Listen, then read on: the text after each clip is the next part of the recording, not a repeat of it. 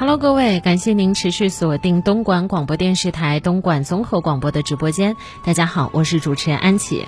接下来呢，我们要和大家一起来掀开下一篇蕴含着古人智慧的一本书。这本书呢，被称之为书中必读的读本之一，十大必读中国经典之一。它的名字叫做《菜根谭》，很多人应该听过它的名字，对不对？尤其是觉得，哎，怎么会有一个“菜根”这两个字？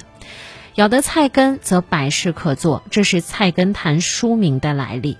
再跟大家分享一下，“咬得菜根，则百事可做”什么意思？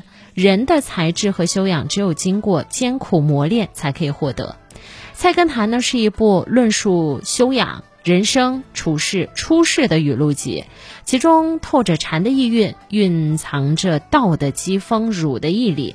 读到最后呢，让人们阴郁蒙蔽的心灵豁然开朗。今天跟着安琪一起来分享《菜根谭》当中非常经典的一些话，或许会让我们心灵豁然开朗。在这个很多东西不太明朗的这个当下，它可以帮你遇见更好的自己。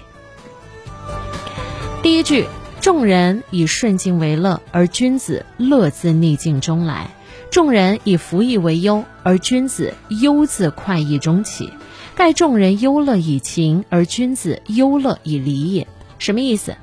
一般人啊，如果他身处于顺境的时候，他就特别的开心；可是君子呢，却能够从逆境当中发现快乐。一般人因为遇到不顺心的事情而感到忧伤，可是君子的忧愁却是在事事称心如意的时候产生的。为什么？这是因为一般人的快乐和忧愁是由自己的情感决定的，而君子的快乐和忧愁却是由。理智决定的。有人说，学会了数理化啊，走遍天下都不怕。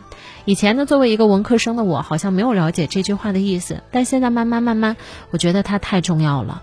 因为数理化是理科，它是非常理性的存在，它会让你在做任何决策的时候，少受到自己所谓的啊这种感觉，少受到自己的状态、自己的情绪波动所影响，而是用。更加直观的数字来做决策，多和少作为评判，所以这句话让我最近有一个新的认知：什么叫做学遍数理化，走遍天下都不怕？那就是用理性的思维去看待生活当中更多的方面，会让你的决策更加的容易形成。第二句，鹤立鸡群，可谓超然无履矣。然进而观于大海之鹏，则渺然自省。